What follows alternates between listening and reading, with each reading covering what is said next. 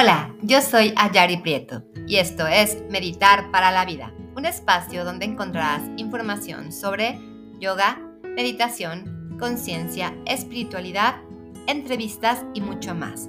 Porque ser es lo importante. Bienvenido a este tu espacio, Meditar para la Vida.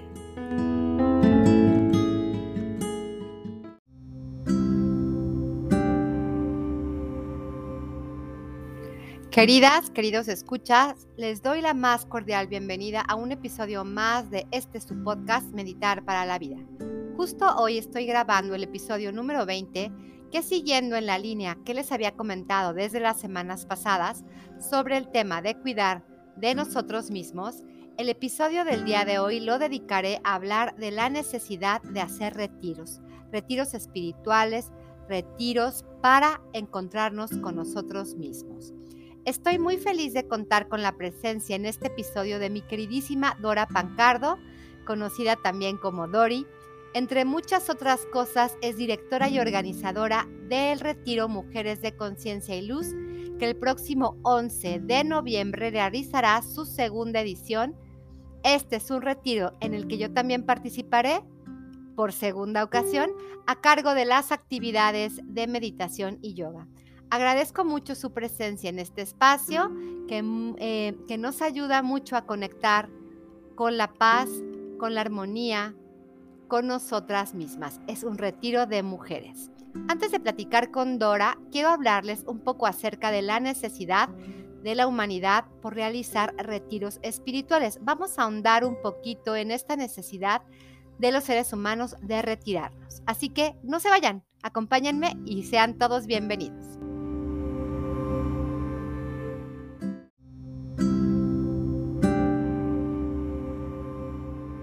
La palabra retiro hace referencia a la necesidad que tenemos los individuos de alejarnos, apartarnos de algo o alguien. En un sentido espiritual, se refiere a la práctica que implica alejarse temporalmente de las obligaciones del día a día, de los asuntos materiales, para lograr una comunicación interior o una comunicación con un poder superior, como cada quien lo nombre, como cada quien lo, conciba, y que puede realizarse de manera individual o en conjunto. Históricamente, ¿cómo se comenzaron a realizar retiros? En la tradición occidental, los retiros están ligados eh, a la vida religiosa o monástica. Entre los primeros ejercicios sobre retirarse encontramos un texto llamado Ejercicios Espirituales de San Ignacio de Loyola, el que él mismo definió como lo siguiente, un modo de examinar la conciencia, meditar, razonar, contemplar, todo modo de preparar y disponer el alma para quitar todas las afecciones desordenadas, apegos, egoísmos, etc., en fin de hallar la voluntad divina. Cuando Ignacio de Loyola funda la Compañía de Jesús en 1534, los aspirantes de dicha eh, compañía debían realizar estos ejercicios espirituales por cerca de 30 días, lo cual puede constituir históricamente las primeras prácticas de retiro de las comunidades laicas, eh, eh, ya que se extiende posteriormente a la comunidad laica. Primero a los propios eh, aspirantes de la Compañía de Jesús y posteriormente a las comunidades laicas. Una de las características fundamentales justo de estos ejercicios espirituales siempre fue la práctica de silencio. En Oriente, en la tradición oriental, específicamente en India, encontramos desde tiempos muy antiguos la necesidad también de retirarse para conectar con espacios de meditación profunda. Quizá los primeros meditadores fueron los, eh, eh, los ascetas, se retiraban a cuevas o espacios alejados en las montañas, en el Himalaya, justo para encontrar paz y silencio práctica que posteriormente daría paso a la fundación de los ashrams, esos lugares, espacios de meditación y enseñanza religiosa donde los alumnos conviven con sus maestros bajo el mismo techo. También eh, esto es muy similar quizá a la vida monástica occidental. Los espacios de los ashrams eh, son espacios para retirarse de la vida mundana. Durante el siglo XX se construyeron en India muchos ashrams, uno de los más conocidos ha sido Sabarmati Ashram, que sirvió como refugio a Mahatma Gandhi durante la independencia de India. En la actualidad, los ashrams son santuarios espirituales y centros de estudio serio, donde se reúnen distintas comunidades. Pueden ser desde comunidades o espacios muy pequeños hasta grandes complejos que albergan muchísimas más personas.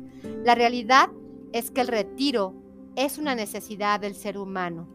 Es una necesidad para aquellos que buscamos reencontrarnos con nosotros mismos o que caminamos por una senda espiritual. Es necesario retirarnos para tomarnos el tiempo de estar alejados del ruido de las grandes ciudades, para conectar con la naturaleza. Actualmente encontramos una infinidad de espacios eh, para retiro y casas de retiro alrededor del mundo y México por supuesto no es la excepción. Un retiro es la oportunidad perfecta para alejarnos, para nutrir el alma, profundizar en la práctica espiritual y tener conexión profunda con nuestro verdadero ser.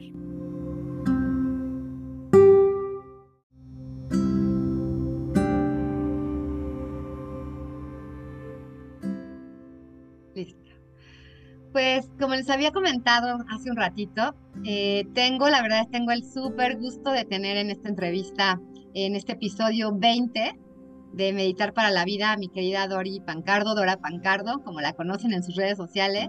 Y les voy a platicar, bueno, primero que nada quiero que la escuchen un poquito, que lo salude y ahorita les cuento de su trayectoria. Bienvenida, mi querida Dori.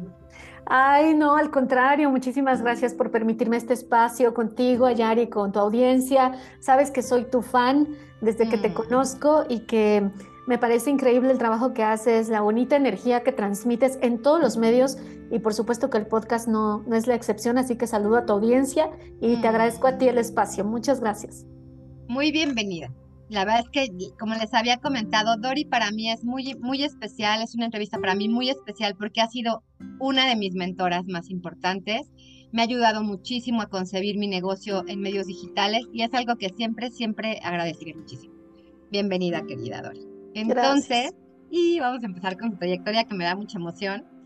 Dori Pancardo, Dora Pancardo, es coach de vida y negocios digitales, conferencista y especialista en programación neurolingüística y biodescodificación. También es formadora certificada en cursos grupales de desarrollo humano, así como conferenciante, creadora y productora del podcast Empodérate Mujer, que lo pueden escuchar también en Spotify. También trabaja en terapia energética y últimamente se ha certificado como guía de ceremonias holísticas y ha creado círculos de mujeres y retiros como herramientas para acompañar a las mujeres en su toma de decisiones desde un lugar más consciente, amoroso y responsable. Dora Pancardo ha sido conferencista y capacitadora en eventos para empresas, organizaciones como Banco Invex, Cana Sintra, Cooperativa Cruz Azul, Unilever, Ascentur, Banco Santander, la Organización de las Naciones Unidas, entre otros. Y para lo que nos toca el día de hoy, que es retiros, que es para lo que la he invitado, vamos a hablar de esta experiencia, de este retiro, que nos vamos ya prontito. Mujeres de conciencia y luz. Bienvenida, mi querida Dori. Quiero por favor empezar que me ayudes por favor a definirte en menos de cinco palabras. ¿Quién es Dora Pancardo? Qué difícil. Me lo hubieras dejado de tarea. Eh, Dora Pancardo es eh, mujer, es expansión, es diversión, mm. es eh, sororidad mm. y es mm, inquietud, curiosidad. Curiosidad. Muchas gracias, Dori. Vamos a Ay, qué difícil. Háblame un poquito, Dori, por favor. Cuéntanos un poquito de tu infancia a breve, o sea, lo que tú quieras destacar de tu infancia. ¿Y cómo bueno, híjole, ¿qué, ¿qué, preguntas me traes, eh? Tuve una infancia complicada, esto lo he platicado en mis redes sociales en, algunas ocasiones donde se me ha dado la oportunidad. Em, fíjate que tuve una mamá que, que tuvo un derrame cerebral cuando yo tenía siete años. No conocí a mi papá biológico hasta bien entrados los 30. Mm. Y el papá que me adoptó cuando yo era niña murió cuando yo tenía nueve.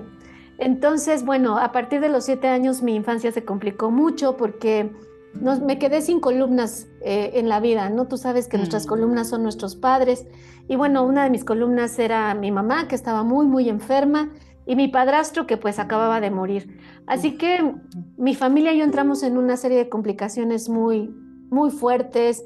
Eh, llegamos a, pues a tener pobreza de todo tipo, pobreza económica, intelectual, emocional, eh, sin realmente ejemplos que a lo mejor tú puedas tener como para agarrarte de algún lado, ¿no? Y salir adelante. Entonces, muchos años de nuestra vida no tuvimos que comer y esto pues no lo digo para que me tengan compasión, es una cosa que yo he trabajado muchísimo y de la cual me siento muy orgullosa de haber salido de estos lugares, ¿no? De pobrezas, pobrezas en general, para ser la mujer que soy hoy y, y bueno, sí, la pasamos, la pasamos muy complicado. Muchos años no tuvimos que comer, no tuvimos que calzar. Por supuesto que siempre había personas, ¿no? Yo les digo que, son como angelitos que están alrededor de una y que te ayudan y que te inspiran y que entre ellos mis maestros, mis maestras, eh, una mm. tía muy querida. Maestros de escuela, tus maestros escolares. Maestros de escuela, mis maestros de escuela, ¿no? Que de repente yo los veía y decía, claro, yo quiero ser así, ¿no? Yo, yo, yo tengo que salir de acá. Algo que me sirvió mucho para trascender esta infancia, a Yari, que te lo quiero compartir, es que yo, yo nunca me quedé conforme, no soy muy conformista que digamos, ni tampoco soy muy paciente. Y esto puede ser una virtud, pero también puede ser eh, un defecto, ¿no? Depende de dónde lo utilices. Me mm. sirvió como como herramienta porque nunca me conformé con el ambiente que yo tenía. Siempre que yo pasaba enfrente de una casa o que iba a alguna casa con refrigerador, yo decía, ah, quiero esto. Sí, yo quiero tener un refrigerador lleno de comida en mi casa, yo quiero tener dos pares de zapatos, más de tres blusas, no sé, a lo mejor se ve muy superficial, pero entiendan que yo era una niña, ¿no? Entonces yo no pensaba en términos de cosas, de, tener mm. cosas, ¿no? Cuando eres adulta te das cuenta de que hay mucho más en la vida que solo mm. tener. Pero en ese momento pues era una niña y lo que me interesaba era comer bien, ¿no? este, tener disponibilidad de alimentos y, también... Cubrir tus necesidades básicas. Claro, de cubrir las necesidades básicas. Pues en grandes rasgos mi infancia fue, fue complicada, fue difícil, yo era la única, soy la única mujer de, de, una familia de cuatro hermanos, soy la única niña, la más, la, la, más grande. Entonces, bueno, sí fue una infancia complicada, pero fue una infancia que me trajo muchísimo aprendizaje y, que, y que agradezco y que honro y que no por eso la veo de forma romántica, pero sí creo que es para honrarla y para agradecer lo que en ese momento hubo de aprendizaje para convertirme en quien soy hoy, en lo que hago hoy. Así que, pues a grandes rasgos sí, agradezco mucho mi infancia y lo que sucedió ahí. Está bien.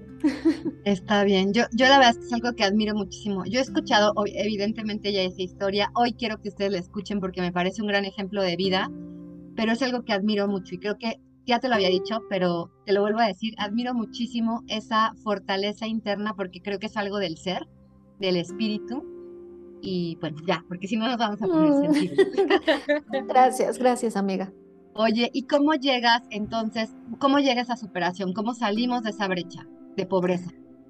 Mira, yo me fui a estudiar, bueno, primero cuando empecé a, crecer, yo, yo siempre como que me añadí o me agregué mucho al estudio, ¿no? al conocimiento. Decía, bueno, a lo mejor no soy bonita, no tengo dinero, este, como que veía todos los puntos malos, pero un punto bueno en mi vida siempre ha sido que me ha gustado el conocimiento por el conocimiento per se.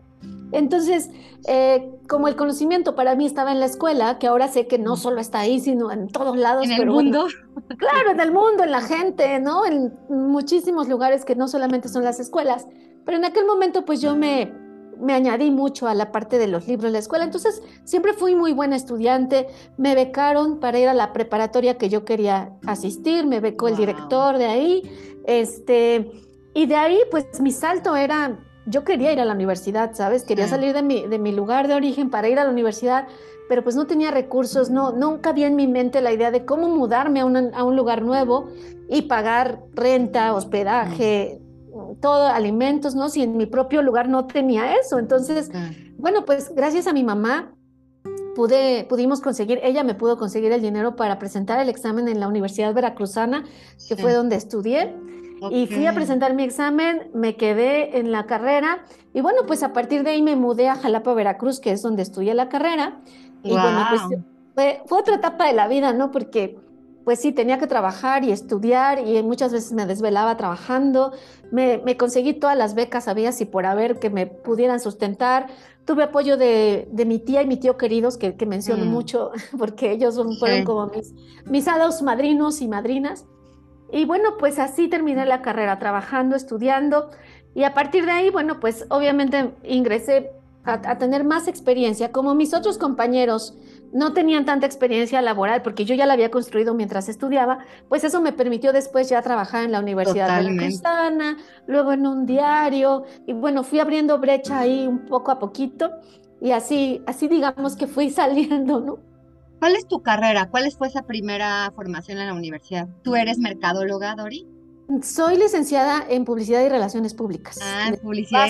Fíjate que nunca lo sabía, pero lo que hemos trabajado no lo sabía. Ok, tenía mucha curiosidad por saber. Ok. Sí, soy público relacionista. ok. Viene toda una parte también en tu vida después, que es cuando, bueno, mucho después que yo te conozco, del trabajo con mujeres. ¿Por qué el trabajo con mujeres? Bueno, pues resulta que toda esta historia de irme a trabajar aquí y allá y crear experiencia, llegué a la Ciudad de México en el 2000 en el 2003 llegué a la Ciudad de México, ya ni me acuerdo, fíjate, ya pasaron muchos años. Llegué a la Ciudad de México y aquí, pues con la experiencia que traía, resulta que me contratan en una ONG para trabajar en, en, apoyo a comunidades vulnerables, que a mí además me movía mucho por todo lo que yo había vivido.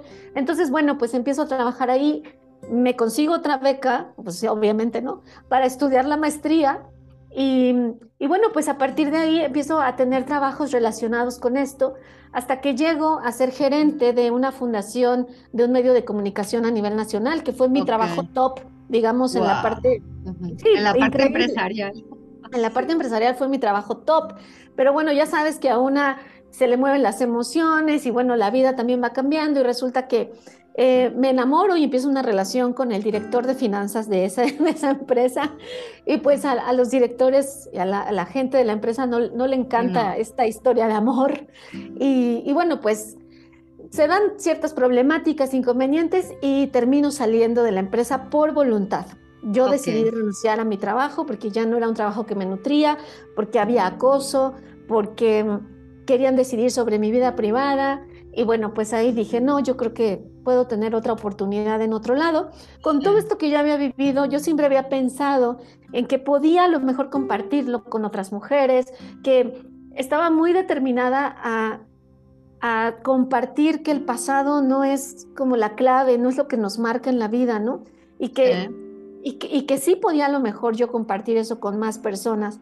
Así que cuando salgo de esta empresa con tres pesos, porque obviamente no, no recibí más que los proporcionales de todo, que eran tres pesos. De tus finiquitos, porque ni siquiera liquidación. No, no, no, no, no, ¿cuál liquidación? Bueno, al tercer día de que, de que decido retirarme de la empresa, eh, me doy cuenta que estoy embarazada, pues del director de finanzas, obviamente, ¿no? Pues de quién más.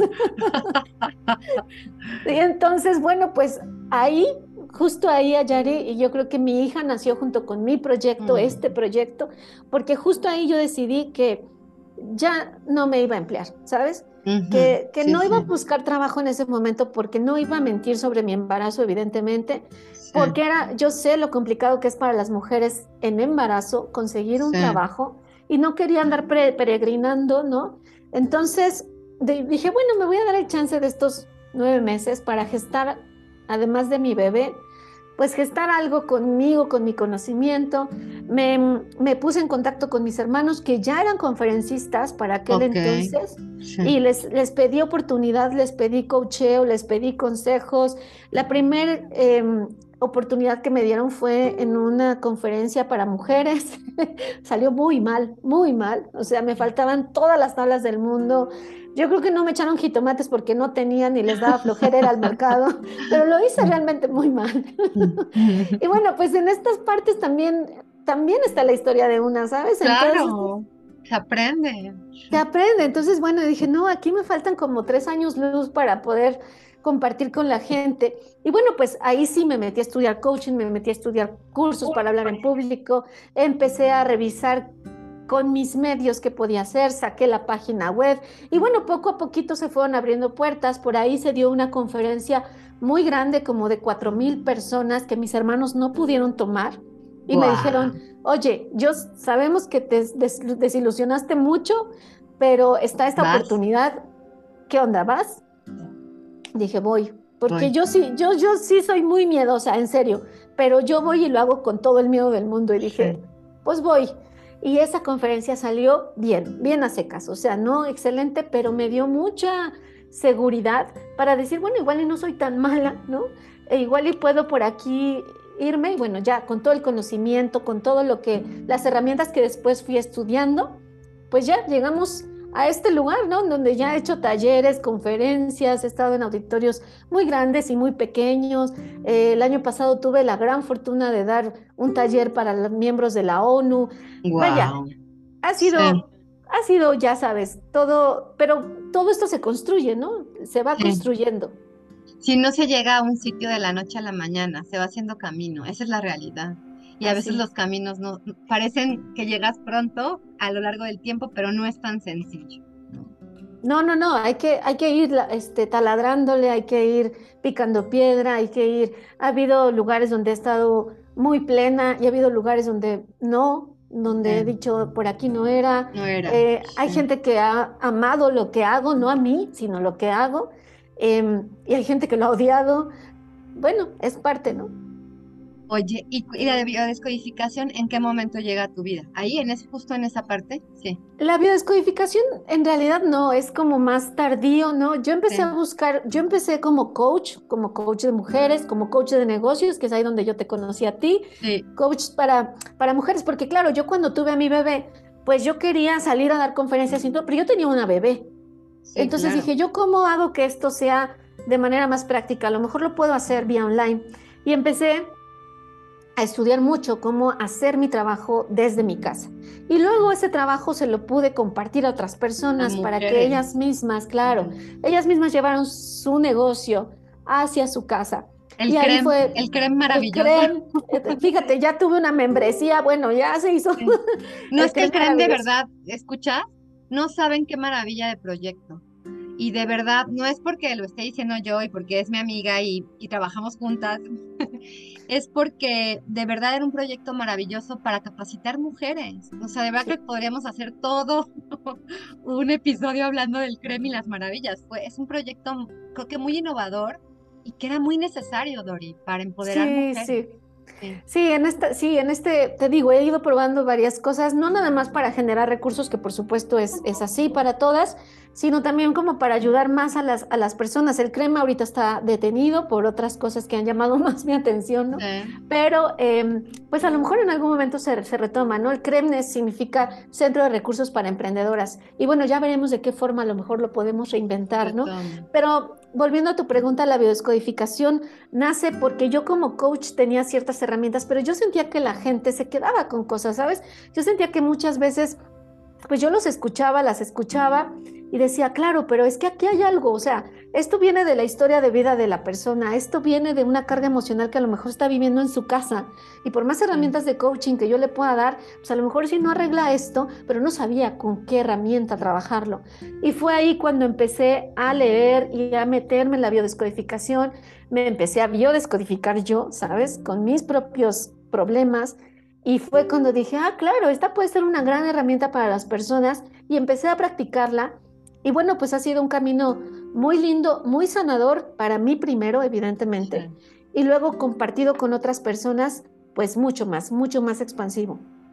Claro, porque creo que ahí está la importancia de estas herramientas. Cuando uno practica las herramientas para la propia vida, las herramientas cobran un sentido distinto al servicio de los demás, ¿no?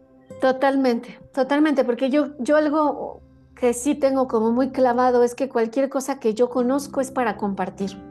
Entonces, primero, primero la pongo en práctica conmigo y si en mí funciona, entonces la pongo al, servicio de los demás, ¿no? Porque, porque ya lo probé en mí, la biodescodificación es una gran herramienta, me ha servido muchísimo para cambiar todas estas creencias o irlas trabajando, porque obviamente con mi historia crecí con muchas creencias muy limitantes sobre el dinero, sobre el amor, sobre la belleza, eh, sobre lo que uno puede esperar o no de la vida, ¿sabes?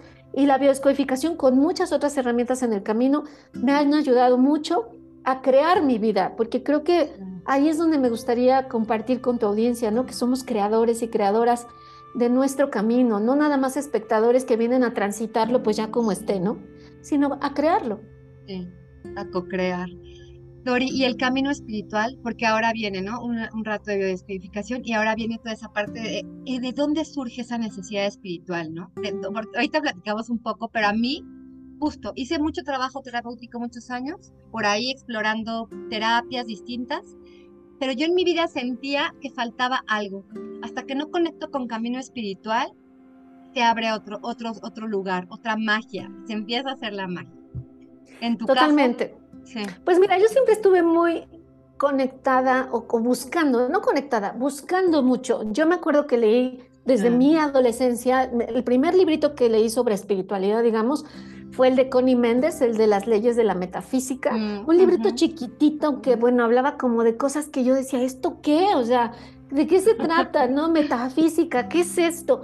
El ser, me vuela la cabeza. El ser, y que si uno con el pensamiento, yo decía, espérame, o sea, pero si no tengo ni qué comer, ¿cómo puedo crear yo desde el pensamiento? O sea, como que se me revolvió y todo. Tenía yo como 13 años, 14, yo creo. Sí, muy chiquita. Y luego cuando ya, bueno, me mudé a Jalapa y todo, me acuerdo que leí de cienciología, fui a la iglesia budista, fui cristiana un rato, este, bueno, yo le probé a todo, ¿eh? Y y bueno, siempre anduve buscando como respuesta, ¿sabe? Como, como este tipo de conexión. Y, y, bueno, el camino, como siempre, se va construyendo. Yo fui leyendo, fui haciendo, no sé qué. Y nunca he estado fuera, ¿no? Siempre me he conectado con, con lo que en ese momento a lo mejor tengo a la mano, desde mis lugares. Pero después uno dice, bueno, tal vez, y otra vez sigue la, la parte de compartir, ¿no? Tal vez, ¿qué puedo compartir yo de esto? ¿Y qué puedo yo? ¿Cómo esto puede ser de mayor beneficio todavía para la gente que yo acompaño, para mí misma. Y resulta que este año hicimos un retiro precioso en mayo, donde tú estuviste como guía de yoga y meditación. Y ahí conocí em, a la abuela, que es la, abuela de este lugar donde hicimos el retiro. Y bueno, yo empecé a conocer mujeres de estas como tipo, que, se les puede llamar de, de muy buena forma brujas. Sí. ¿No? Estas mujeres conectadas con la tierra, pero que el aire, pero que el fuego, pero, pero el alma, pero el ser, pero la energía. Yo decía, ¿qué es esto? O sea, te lo juro que estas cosas a mí me vuelan la mente. Dice, ¿qué es esto? Yo quiero, o sea, yo quiero estar conectada con todo esto, porque la tierra sí a mí me da una conexión impresionante, sí creo que somos parte del todo. Y bueno, pues ahí va tu comadre ahora a estudiar sobre estas cosas, ¿no? Y a prepararme en ceremonias que que mueven la energía, en ceremonias que abren puertas, en, en mí misma, ¿no?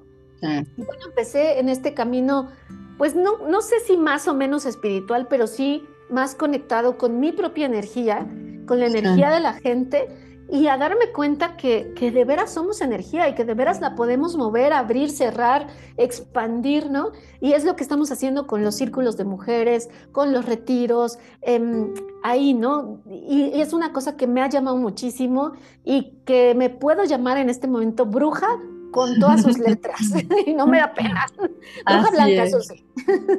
Oye, y, y mujeres de conciencia y luz, justo ¿Por qué el retiro? ¿Por qué la necesidad de retirarnos? Que era mucho de lo que estamos hablando en este episodio justo. Híjole, mana, yo creo que tú sabes perfectamente por qué, ¿verdad? Porque somos mujeres, o sea, Ayari y yo, para quienes a lo mejor no nos conocen o no saben, pues somos mujeres que están en su casa, pero que llevan un negocio, pero que tienen hijos, pero que cocinan el arroz, ¿verdad? Entonces, en, mi, en mi camino de como, como coach, como acompañante de mujeres, me he dado cuenta que las mujeres Ayari nos damos bien poquito tiempo para nosotras mismas. O sea, es esta cultura del sacrificio en donde tenemos que dejar cuerpo, alma, mente y emoción por los demás, ¿no? Y siempre estar disponibles para otros, llámese esposo, hijos, amigos, amigas, este, parientes, etcétera pues nos deja en un lugar, y no, no como víctima, no lo estoy viendo como víctima, sino más bien como para darnos cuenta del lugar en donde muchas veces nos encontramos y ser más conscientes, ¿no? De qué quiero yo para mi camino y volvemos a la palabra creadora. ¿Qué estoy creando yo con mi tiempo de vida? ¿Qué estoy creando yo para mí? Y me pareció como súper importante porque yo viví un retiro el año pasado y dije, qué bonita experiencia. Y ya sabes, ahí va tu comadre, esto yo lo quiero recrear y lo quiero compartir. Y bueno, pues así fue, ¿no? Fue este, esta idea de, darnos un espacio a las mujeres para conectarnos con nosotras mismas primero, pero luego también con el entorno, porque en las ciudades sobre todo nos desconectamos completamente de los arbolitos y de la tierra y del fuego y del agua. Entonces, regresar como a ese lugar básico en el que somos parte del universo, del todo, y con esa conexión, queriendo o no, regresas a ti misma. Entonces me pareció bellísimo eh, hacer este tipo de retiros, invitar a mujeres tan talentosas como tú a que vinieran a compartir su brillo, su luz, eh, con, este, con lo que tú haces con, con el yoga, conectar con nuestro cuerpo, eh, con lo que haces con la meditación, conectar con nuestro ser y así, ¿no? Y, y en este entorno, bueno, pues ah, llegan respuestas muy, muy claras que a veces en, en, donde tú estás y haciendo en el teje y maneje de los días, pues no las encuentras. Entonces, me parecen, me parecen espacios de mucha sanación y de mucha luz. Sí, yo la verdad que aquí sí quiero comentar, yo he tenido la experiencia de tomar muchos retiros, o sea, antes de ser guía de meditación y yoga, también tuve una vida espiritual muy intensa, he hecho muchos retiros a lo largo de mi vida. Siempre he tenido esa necesidad de tomar pausas y retirarme, pero sí les quiero decir que, claro, a lo mejor este retiro que compartí con Dori, que lo voy a volver a compartir, lo di desde otro lado, era ponente, no iba solo como asistente. Quizá observas otras cosas, pero sí les puedo decir que el vivir una experiencia de retiro exclusiva de mujeres fue algo que me permitió cambiar mi concepción de toda la relación con las mujeres. Algo maravilloso porque nos permitió vernos desde otros lugares, porque siempre estamos acostumbradas a mucho en los ámbitos laborales, sobre todo a la competencia entre mujeres, competencias a veces no tan leales, a tratos no tan padres, y esto nos permitimos ser nosotras, compartirnos. Entonces yo sí los quisiera invitar a que cuando puedan se den la experiencia de vivir este retiro de mujeres de conciencia y. Eh, la verdad es que es como entregarnos a la energía femenina. A mí me parece eso desde ahí maravilloso. Totalmente. otra cosa, ¿no, Dori? La responsabilidad de guiar a otras, porque es muy, a mí me ha pasado, ¿no? De pronto en pandemia estar guiando tanta gente en crisis, en temas de ansiedad, es una responsabilidad enorme. ¿Cómo, cómo la maneja? Sí, aquí te voy a decir algo que va a sonar como brujil, obviamente, ¿no?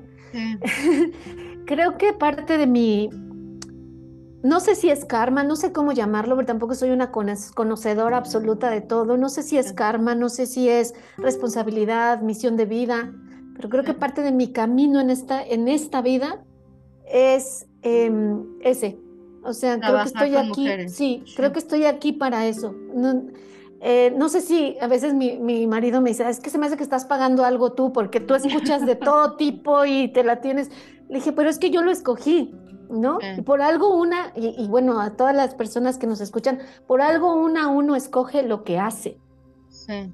¿Sabes? O sea, algo estás trabajando, limpiando, sanando, eh, expandiendo, por algo haces lo que haces. Algo te está resonando. Sí. Claro, algo te resuena. Entonces yo creo que esto es parte de mi propia sanación, pero también creo que es parte de mi propia misión. Y claro, muchas veces me siento cargada. Cuando me siento cargada, me retiro. Sí, es muy importante, ¿no? Tomar una pausa. Me hago pausitas, a veces es de un día, a veces es de una semana, a veces es de unas horas. Eh, procuro trabajar también con la energía para que la energía no se acumule ni en mi cuerpo ni en mis emociones. Procuro acompañar a las personas desde un lugar responsable, no, eh, ¿cómo te diré? No, no engancharme con la situación específica de una persona, porque si tú te enganchas a una situación específica, no puedes eh, hacer, no puedes trabajar, ¿sabes? Necesitas separar un poquito lo que estás haciendo con la situación de esa persona para poder mirarla y ayudarle a que se mire desde otro lugar. Entonces, procuro no engancharme. Eh, claro que pues uno es humano y uno siente estas cosas y dices, caray, a veces te dan ganas de decirle, no, tú ve y rómpele su, ¿no? Porque eso que te hizo no está padre pero trato de desengancharme porque eso es lo que se necesita. Se necesitan personas, yo creo, acompañantes, terapeutas, que podamos desengancharnos para no ser ni parte ni juez de lo que está pasando esa persona y poder acompañarla desde la responsabilidad.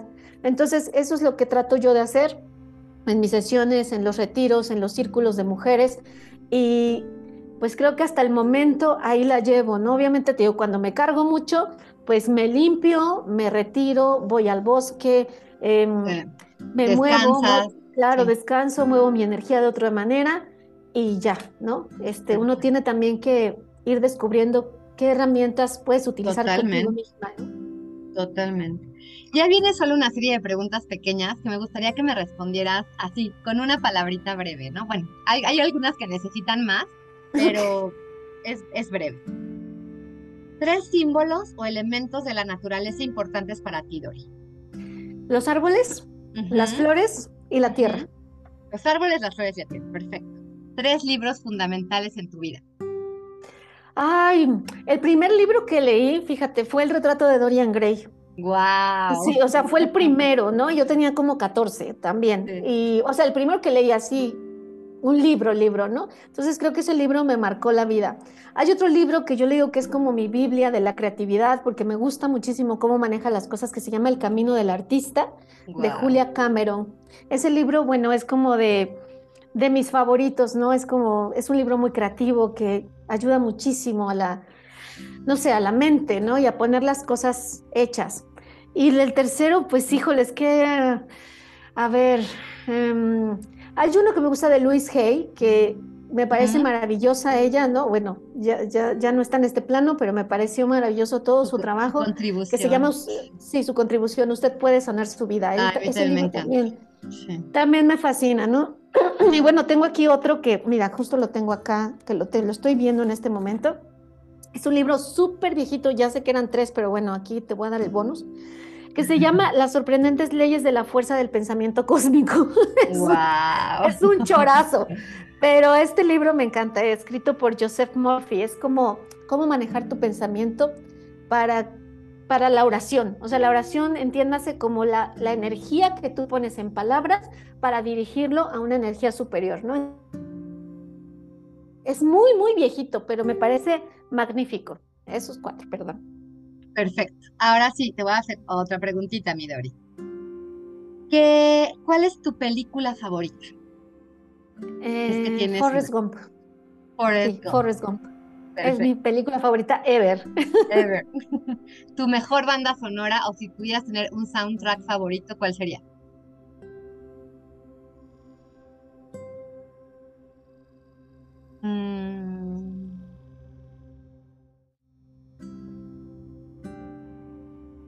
La, banda sonora favorita, ¿tienes alguna banda sonora?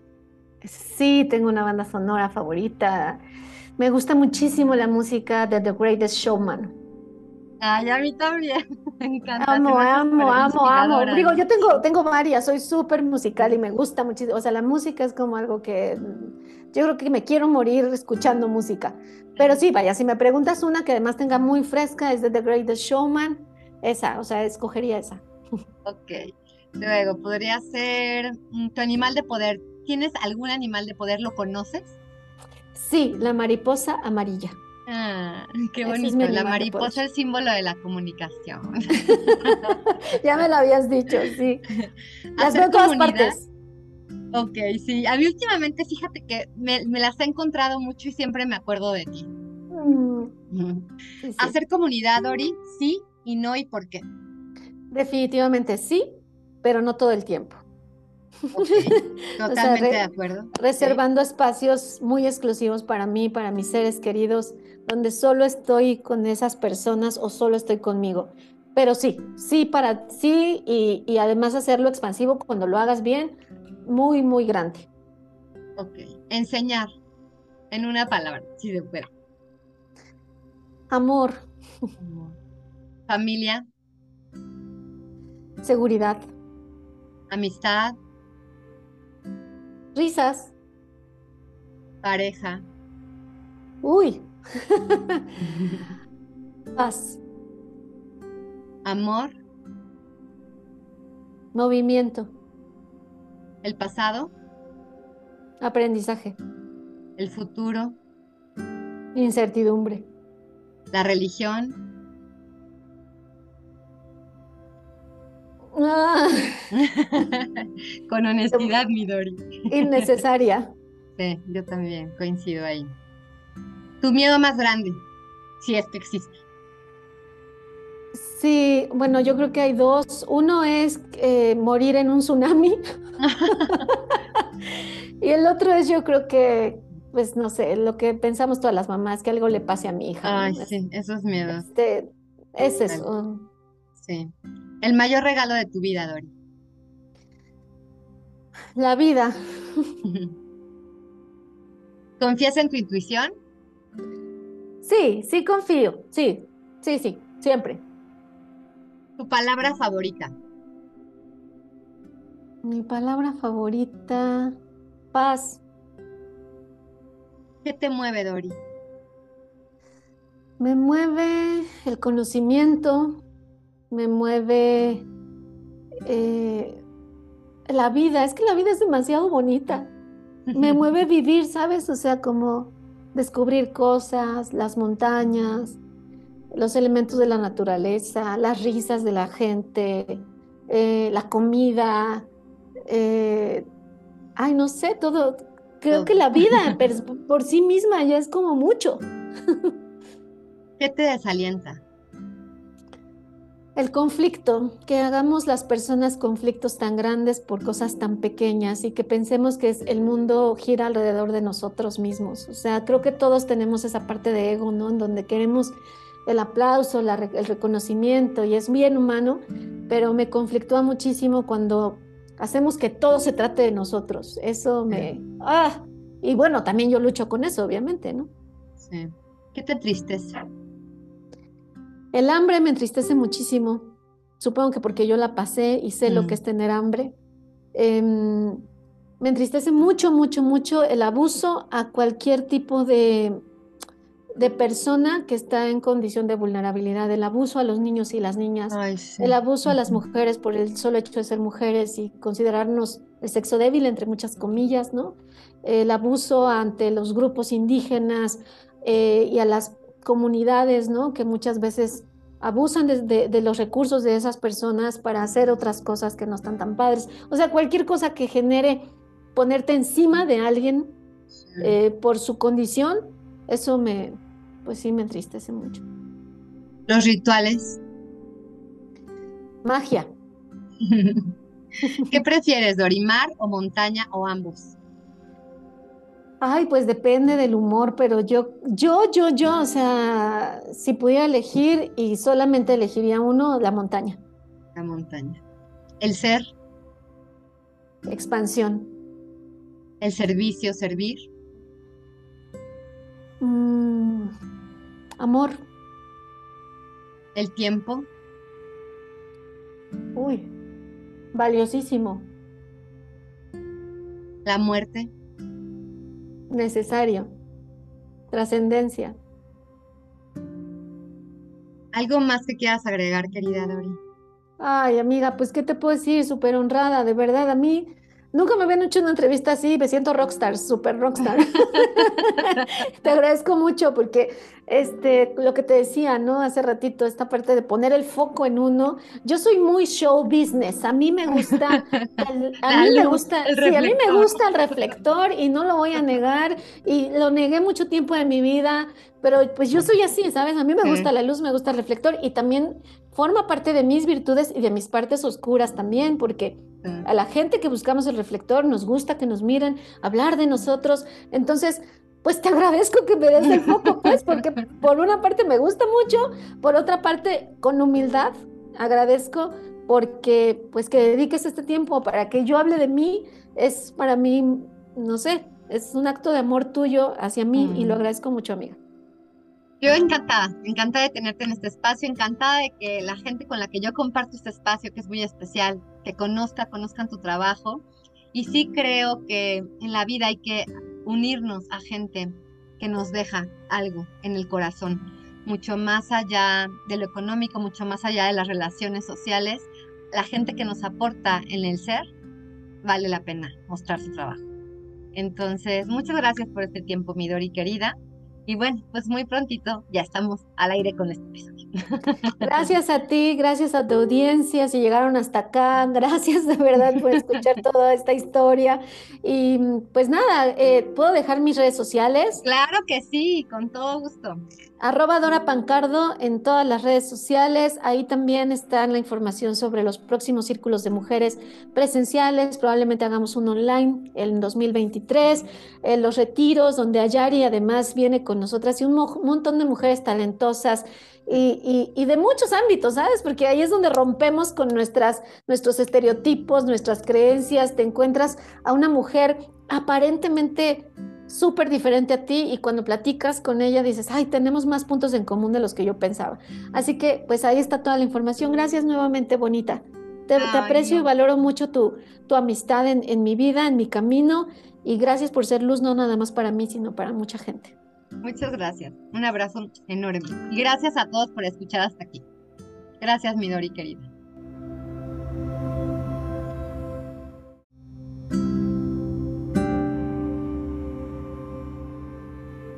Pues ya lo saben, queridos escuchas, esta necesidad de entregarnos a nosotros mismos, de regalarnos tiempo de espacio para conectar con nuestro ser, tiempo de ocio, tiempo de conexión con la naturaleza, con el silencio.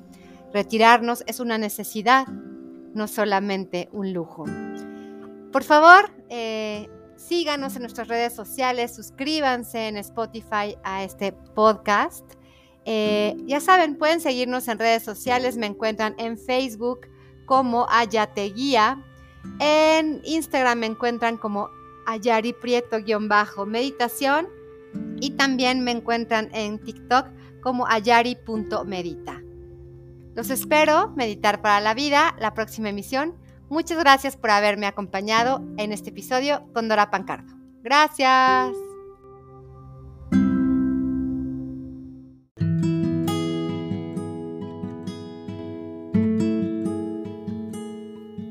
Muchísimas gracias por haberme acompañado en un episodio más de este tu podcast Meditar para la Vida.